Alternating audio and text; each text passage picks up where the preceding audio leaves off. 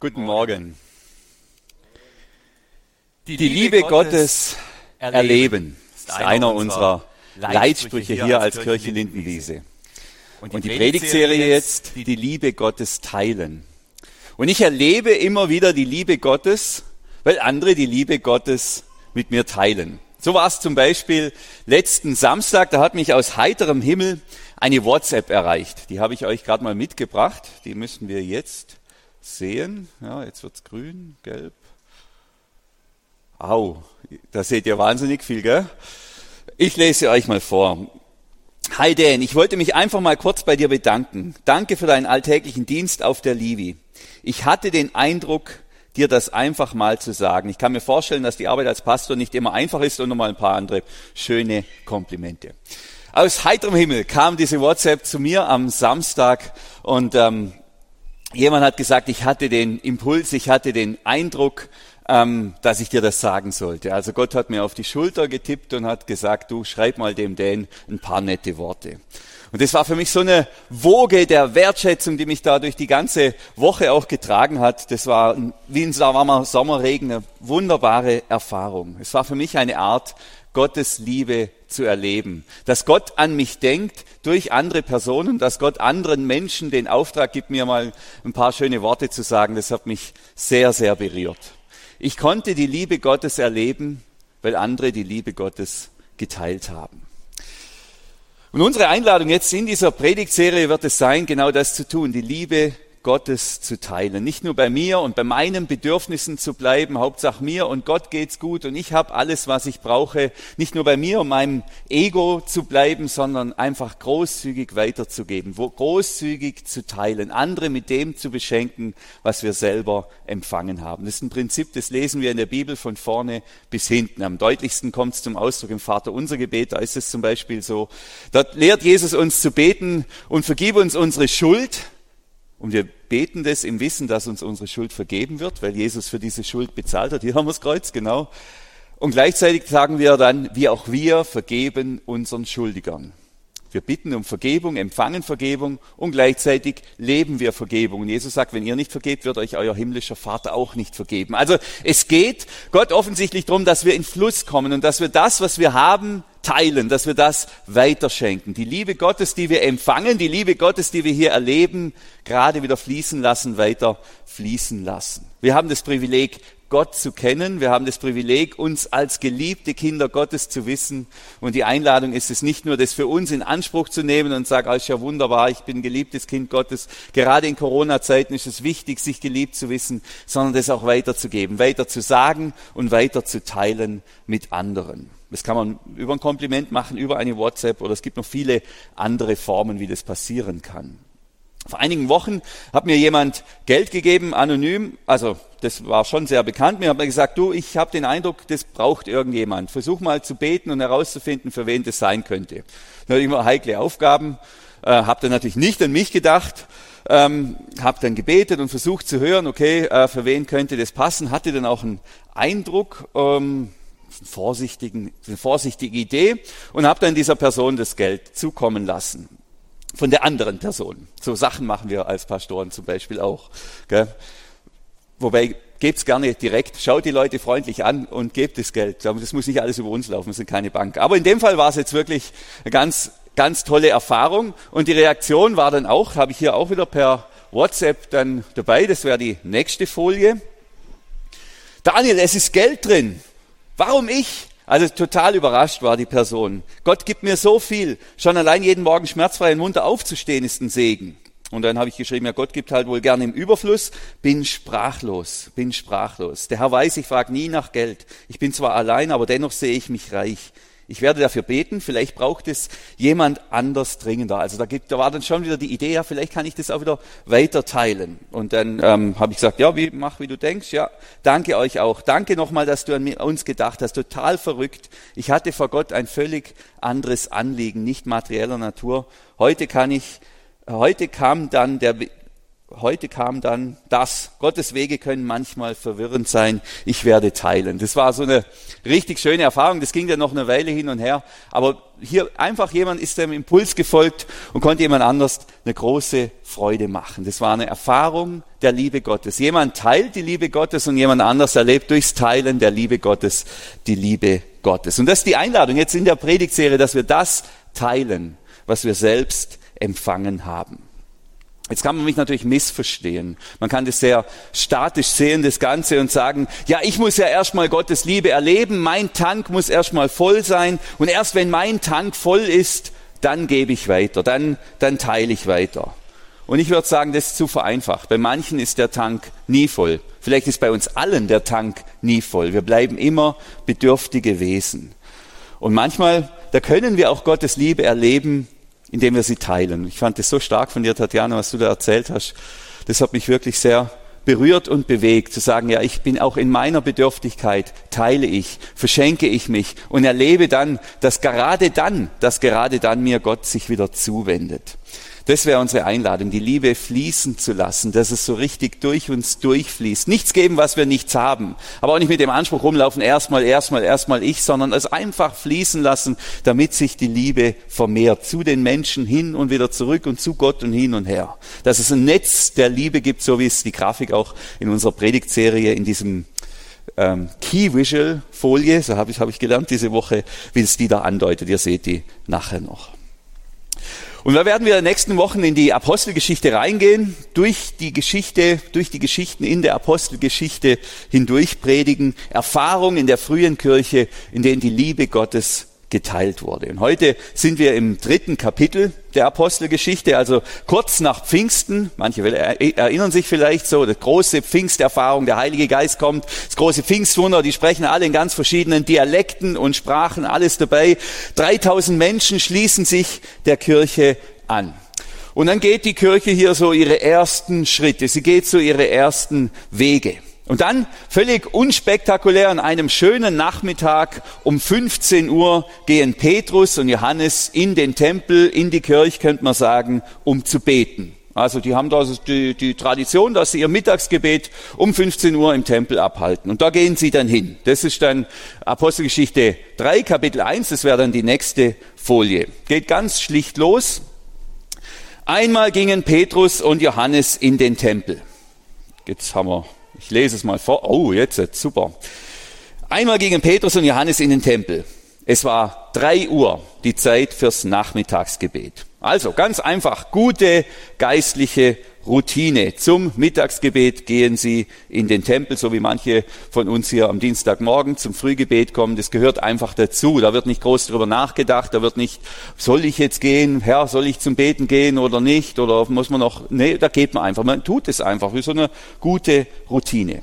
Und dann auf dem Weg zum Mittagsgebet, 15 Uhr, eine Irritation. Vielleicht war es auch gar keine große Irritation, aber es war eine Irritation. Am schönen Tor des Tempelvorhofs saß ein Mann, der von Geburt an gelähmt war. Jeden Tag ließ er sich dorthin tragen und bettelte die Leute an, die in den Tempel gingen. Als er Petrus und Johannes sah, wie sie gerade durch das Tor gehen wollten, bat er sie um eine Gabe.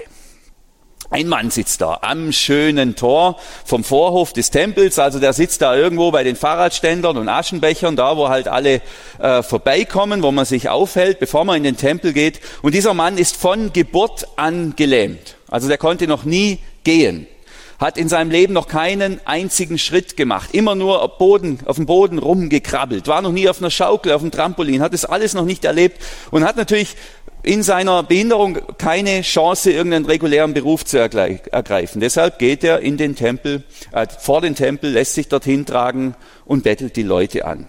Und ich kann mir vorstellen, je nach Schriftlesung, die man da gerade gelesen hat, war das gar kein so ein schlechter Ort. Da kam dann immer auch mal wieder, ähm, haben die Menschen ihm was gegeben. 40 Jahre lang macht er das schon so. Das lesen wir dann ein Kapitel später. 40 Jahre ist der Mann alt und vielleicht ein 40 und ein paar zerquetschte. Und 40 ist ja ein prophetisches Alter. Gell? 40 ist ein prophetisches Alter. 40, das war das Alter, in dem Mose äh, nochmal richtig über die Stränge geschlagen hat. 40 Jahre ging die Wüstenwanderung. Ab 40 beginnt die Midlife Crisis. In, mit den, in den 40ern legt Gott die Rohrzange nochmal so richtig an. Gell? Also ein bedeutendes Alter. Manche lächeln nur müde über 40, gell? das ist ja der doppelt so alt. Gell? Das, aber andere sind noch in dem Alter, die gibt's auch noch hier. Gell? Und da sitzt dieser 40er am Eingang, vermutlich wahrscheinlich noch mit vielen anderen Bettlern, die haben ja alle gewusst, da gibt's was zu holen. Und jeder kennt ihn. So wie wir auch äh, interessanterweise die Obdachlosen kennen, die bei uns so dauerhaft sind, in Überlingen oder in Stengenstockach wird es ähnlich sein. Die gehören, oder der gehört da quasi zum Tempelinventar und bittet jetzt Petrus und Johannes um eine Gabe. Er will Geld. Bittet die Jesusmänner darum, dass sie ihm was geben. Die beiden, so geht's dann weiter, blickten ihn fest an und Petrus sagte, sieh uns an. Der Gelähmte tat es und erwartete, dass sie ihm etwas geben würden. Das ist interessant, gell? Ähm, ein fester Blick und dann die Aufforderung, sieh uns an, sieh uns an, schau uns an. Also schau uns mal an, schau uns mal an. Aufforderung, Augenkontakt. Gell? Wie schaut der Gelähmte wohl zu den beiden hoch? Ja, wahrscheinlich in Erwartung von ein paar Euros oder Cents oder irgendwelchen anderen Münzen. Jetzt, wie haben wohl Petrus und Johannes zu diesem Bettler geschaut? Wie haben sie geschaut? Grimmig, verbissen, irgendwie streng, irgendwie, oh, die Welt geht unter oder irgend sowas. Ich glaube sogar, sie sind zu ihm runtergegangen und haben ihn auf Augenhöhe angeschaut, freundlich. Ich glaube, na, ich bin mir sicher, sie haben ihn freundlich angeschaut. Sie haben ihn freundlich angeschaut. Gottes Liebe zu teilen beginnt mit einem freundlichen Blick, denn Gott schaut uns auch freundlich an. Man kann nicht die Liebe Gottes teilen mit einem grimmigen Gesicht. Das passt nicht zusammen.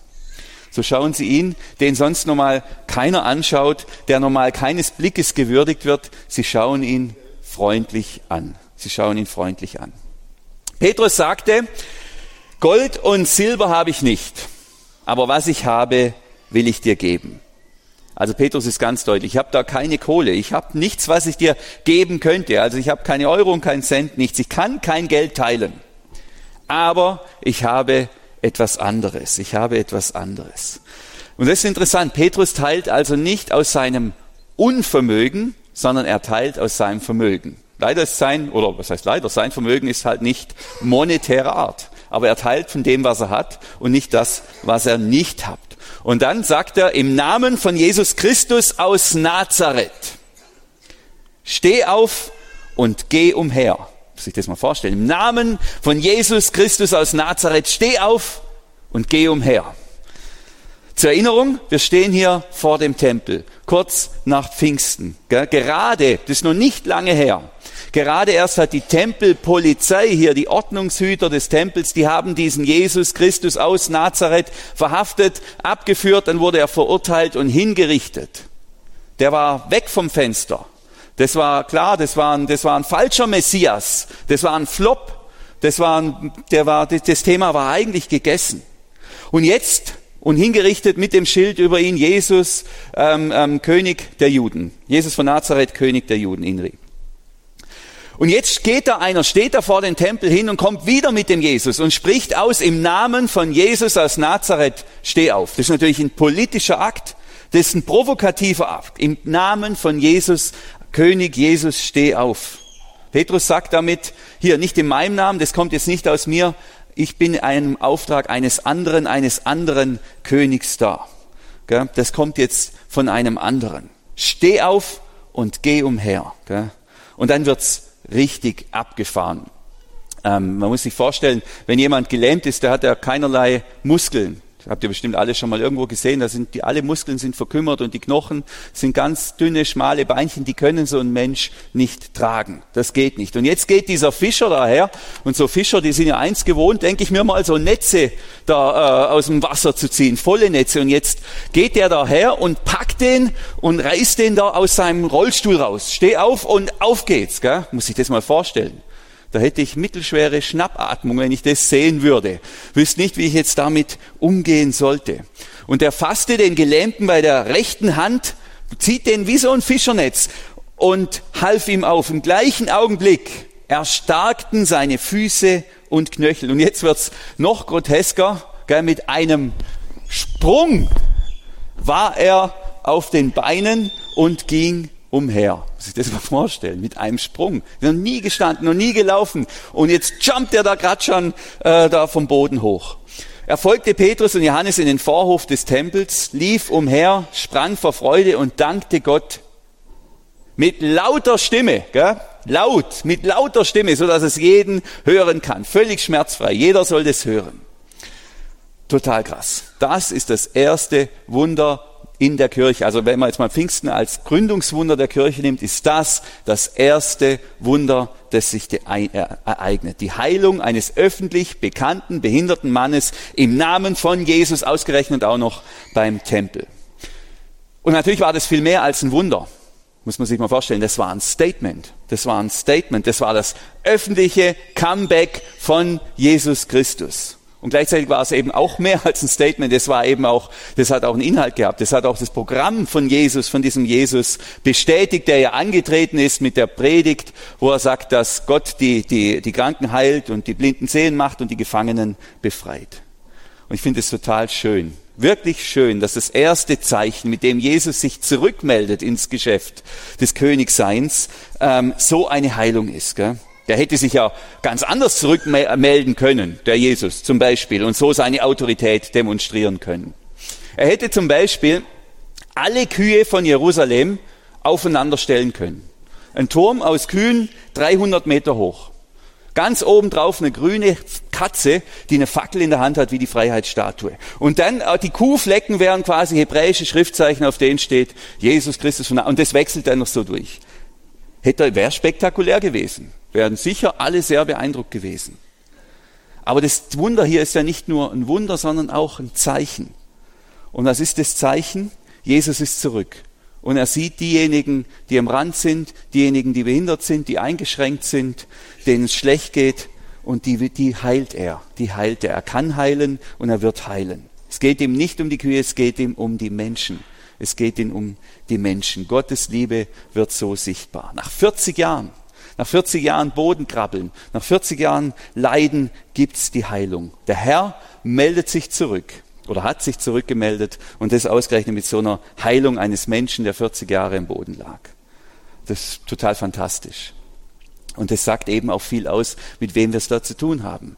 Mit was für einem König. Ich meine, die haben den hingerichtet, die haben den fertig gemacht, die haben den abgelehnt. Jetzt kommt er zurück. Und wie kommt er zurück? Mit so einer Heilung, mit so einem schönen Zeichen wo er sich um die, um die, die, die am Rand sind, kümmern. Und dann, wenn ich mich dann hineinversetze in diesen Mann, der da 40 Jahre gelähmt war, äh, ich denke ich, was, müsste, was, waren, was waren das für Emotionen? Was war das wohl für ein Gefühl? Welche Freude, welches Glück hat dieser Mann erlebt in diesem Moment? Jetzt gibt's, äh, ich habe eingangs gesagt, ich bin immer wieder auf YouTube unterwegs und stoße da auf allerhand wilde Videos. Es gibt Brillen anscheinend, ähm, mit denen können Farbenblinde sehen. Also manche Menschen, Männer vor allem, glaube ich, sind ja farbenblind. Also die können die Farbe, die, die sieht irgendwie alles ähnlich oder, oder gleich aus, habe ich mir sagen lassen. Äh, und ich habe ein kleines Video gesehen, das hat mich zutiefst berührt. Da schenkt eine Frau ihrem Mann am Hochzeitstag, also eine Braut schenkt ihrem Bräutigam am Hochzeitstag so eine Brille. Und er ist farbenblind, schwer farbenblind. Und dann kann dann plötzlich am Hochzeitstag Farben sehen. Ähm, das hat mich total berührt. Ich habe wirklich Tränen vergossen. Gibt's bei mir auch. Und das Video würde ich gerne mal die erste Minute mit euch teilen. Äh, ist leider auf Englisch, aber ich, das spricht alles für sich. Das kann man gut verstehen. Genau, das wäre dann das Video. Got these for you. Are they glasses? Yeah, You're kidding. the colorblind ones. No. Uh, yeah.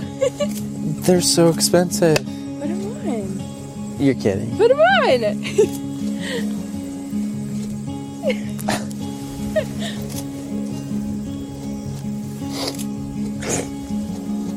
Are you serious? You guys can see this every day. I don't. I don't know if you guys understand, but I didn't know. the grass look green. Yeah. It's unreal. Stop making me cry. But it's it's color like I don't. Nobody understands how. I'll have to relearn my colors with the glasses. yeah, what color you actually think? this is violet or purple. This is blue. I'm gonna say this is rose Okay. red or pink. Pinky. White and violet on the ends. Oh, nice. Yeah. You like? I can see colors.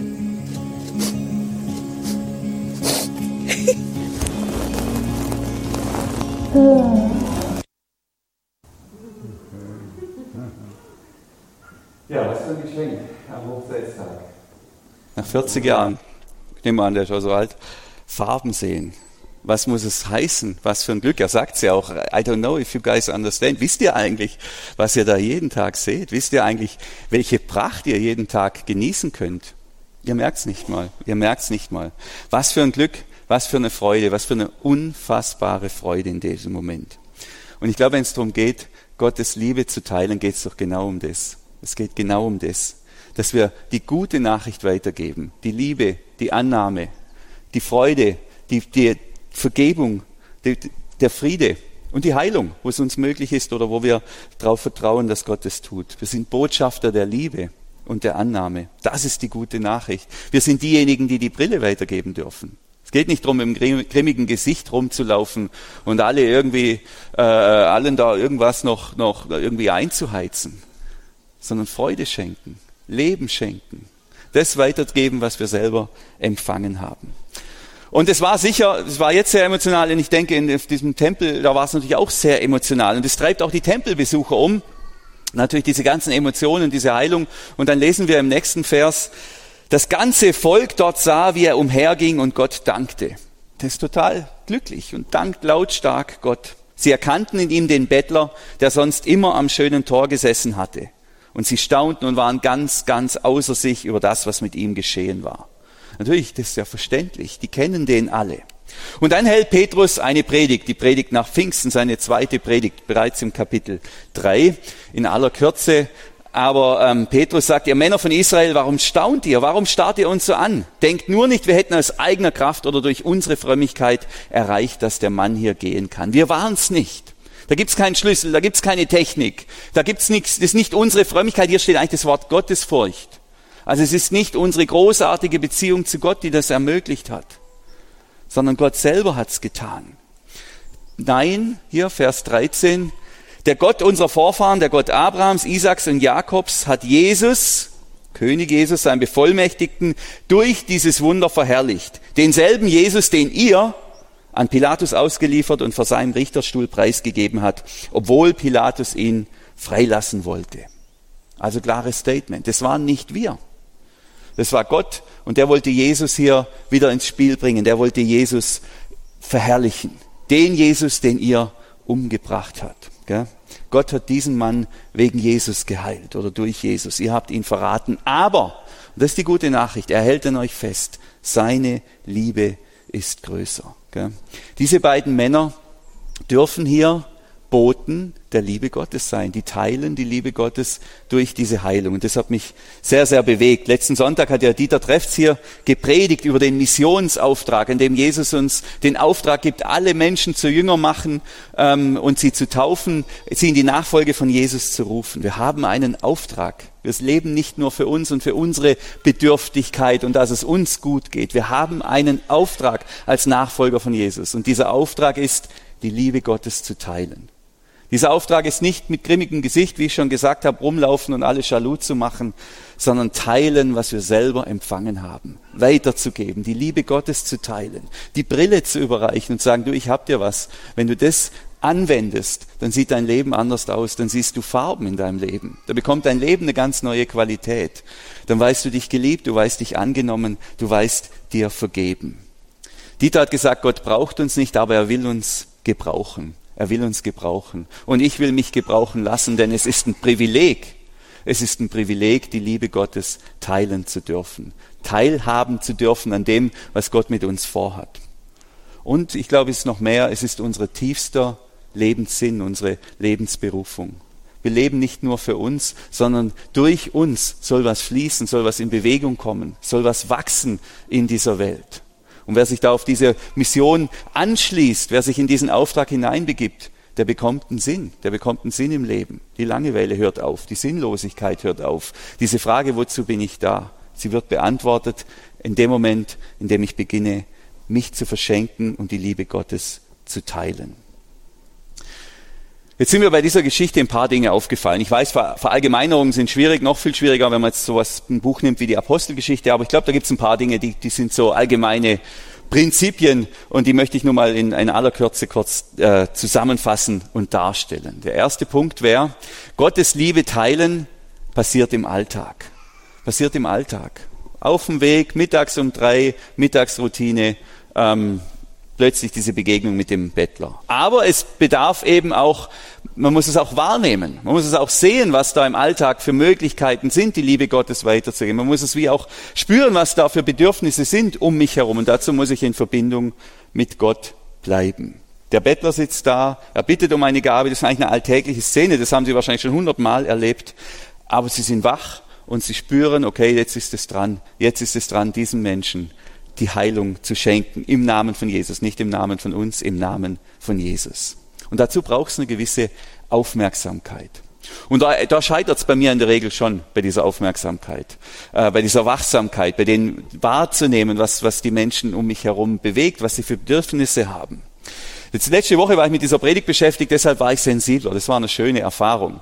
Und ich war da bei mir am Büro, gerade da vorne, und ich denke, okay, Jesus, wie kann ich denn jetzt die Liebe Gottes weitergeben? Wie soll denn das jetzt gehen?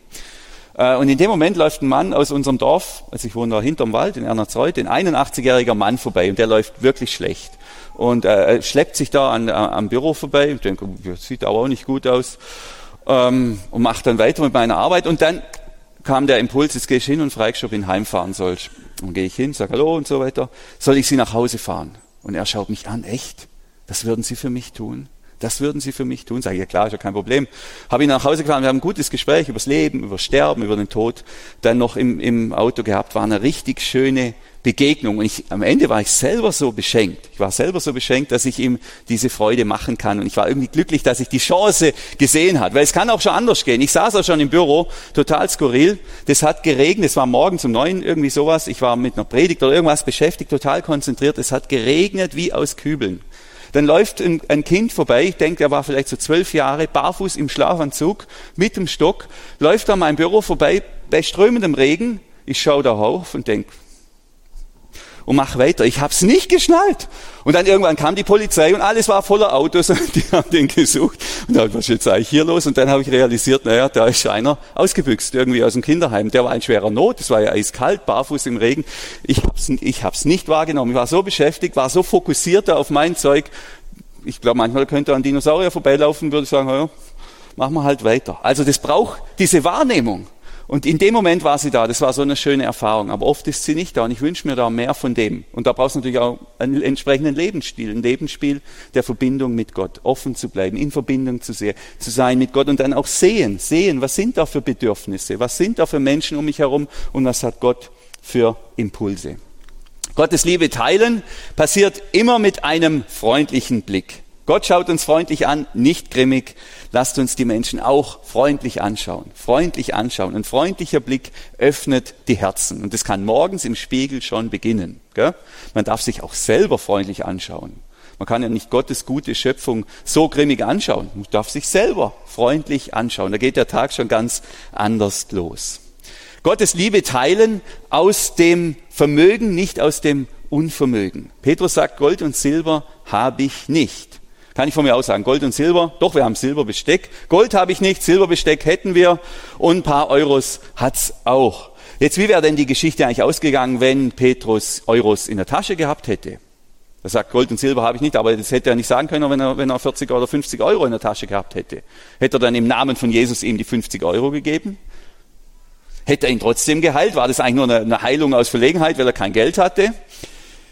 Ich weiß es nicht so genau. Keine Ahnung. Spannende Frage.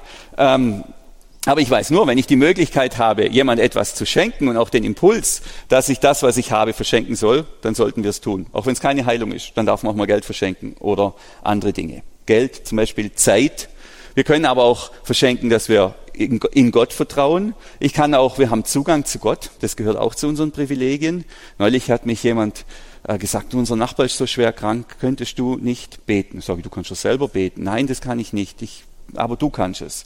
Äh, okay, dann mache ich's. Dann, das kann ich. Ich habe Zugang zu Gott. Ich kann beten. Und dann will ich beten. Und dann werde ich auch mit meinen, mit, dies, mit meinen Mitmenschen für wen auch immer beten. Ich kann nicht heilen, aber ich kann beten und ich habe Zugang zu Gott.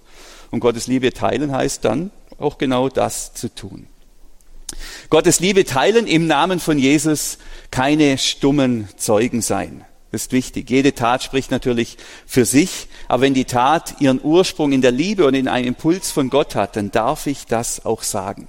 Und deshalb ist es wunderbar, anonym Geld zu verschenken. Das ist eine großartige Sache, weil da kann man das eigene Ego dann ein bisschen bändigen und auch ein bisschen zurückhalten. Und gleichzeitig darf man aber auch jemand anschauen und sagen, du, ich habe den Impuls, äh, ich würde dir gern das schenken und ich gebe dir gern das. Freundlich anschauen und das Geld weitergeben oder das Auto verschenken oder was auch immer oder ein T-Shirt im Namen von Jesus Christus, der mich jetzt beauftragt hat, dir das zu tun. Das darf man auch tun. Also das, wie, das darf in beide Richtungen geben, dass da was fließt. Aber wenn wir es tun, dann tun wir es im Auftrag im Namen von Jesus Christus und dann sagen wir es auch, dann sagen wir es auch dazu.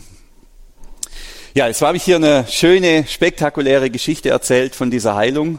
Ähm, Gottes Liebe teilen, ein Riesenwunder. Ich habe das Video gezeigt von der Brille, sehr emotional, auch das natürlich wunderbar. Ähm, wenn wir Gottes Liebe teilen, wenn wir uns verschenken oder wenn wir im Namen Gottes etwas verschenken, läuft das natürlich nicht immer so spektakulär, aber wir dürfen darauf vertrauen, dass es seine Wirkung entfaltet. Ich war 16 Jahre alt, so frisch den Moped-Führerschein gemacht, wie es alle Jungs vom Land machen. Ähm, und da hat mir unser Pastor Thomas, da sitzt er, den gibt's ja immer noch, den Pastor Thomas, damals war er der Jugendleiter Thomas, der hat mir seine schwarze, schicke Ledermotorradjacke geschenkt. Gell, schon richtig, und die hat mir auch noch gepasst damals, gell? Ähm, richtig ähm, schwarze, teure Jacke und hat mir auch sehr gut gefallen. Was Kostbares, um mir eine Freude zu machen. Gold und Silber habe ich nicht, aber eine Motorradjacke, offensichtlich. Jetzt weiß ich nicht mehr, ähm, ob er gesagt hat, dass er den Eindruck hatte, er soll es mir schenken. Aber so wie ich ihn kenne, ist er sehr geleitet von, von, vom Reden Gottes. Ich nehme mal an, dass es so war. Und ich habe die Jacke gerne angenommen und habe mich darüber gefreut. Ob ich mich angemessen gefreut habe, weiß ich nicht. Ich tue mir da immer ein bisschen schwer, so auf Kommando das richtig zu machen. Äh, aber ich habe mich gefreut über die Jacke, habe sie ange angezogen, bin damit rumgefahren und einige Zeit später, ein paar Wochen später, auf dem Weg nach Hause bin ich tatsächlich ähm, mit dem Moped gestürzt, habe mich da in der Kurve verschätzt und lag da noch so allerhand Zeug auf der Straße rum und bin da auf, die, auf der Straße geschlittert. Am Ende hatte ich nur ein paar schwache Verletzungen an der Hand, aber die Jacke, die war komplett hinüber. Die Jacke war hinüber und ich war kaum verletzt. Was für ein Glück, dass er mir diese Jacke geschenkt hat. Was für ein Segen. Und manche, was ich damit sagen will, manche Begegnungen, manche Geschenke, vielleicht auch manche gute Worte, manche Komplimente oder manche, manchmal, wenn man was weitergibt von, von, von Gott an einen Menschen, dann entfaltet es die Wirkung. Manchmal erst später. Manchmal gibt es große, spektakuläre Wunder, manchmal zeitversetzt, manchmal vielleicht auch nie. Meine Einladung ist einfach großzügig im Namen von Jesus zu teilen und zwar so großzügig, dass mit Sicherheit an irgendeiner Stelle auch mal irgendwas passiert. Also dass wir da auf der sicheren Seite sind. Gold und Silber, Gebet, Freundlichkeit, Zeit, je nach Bedürfnis dessen, der mir da gegenüber sitzt. Damit die Menschen auch, so wie viele von uns, die Liebe Gottes kennenlernen und von ihr erfasst werden. Gott braucht uns nicht, aber er will uns gebrauchen als Boten der Liebe Gottes. Und er lädt uns ein, diese Liebe zu teilen, freundlich weiterzugeben. Und ich weiß, mit Corona und Masken ist gar nicht so einfach, freundlich zu schauen. Aber ich glaube, gerade jetzt, wo wieder alles auf der Kippe steht, wo wieder so eine Spannung in der Luft herrscht, so viel Unsicherheit und Angst da ist, gerade jetzt braucht es freundliche Boten der Hoffnung, freundliche Boten der Liebe Gottes, Menschen, die unerschütterlich und unerschrocken die Liebe Gottes austeilen und weitergeben. Und manchmal ist es großartig und spektakulär, manchmal einfach, manchmal entfaltet seine Wirkung später. Aber ich wünsche uns allen auch in der kommenden Woche gute Begegnungen mit den Menschen, die Gott vorbereitet hat. Und ich wünsche uns, dass wir unsere Bettler am schönen Tor sehen, dass wir nicht achtlos an ihnen vorübergehen, sondern dass wir wachsam sind und achtsam sind für die Begegnungen, die, die, die da kommen werden, in denen wir Gottes Liebe weitergeben können und dürfen. Und wer das tut, der hat seine wahre Bestimmung gefunden. Gott segne euch.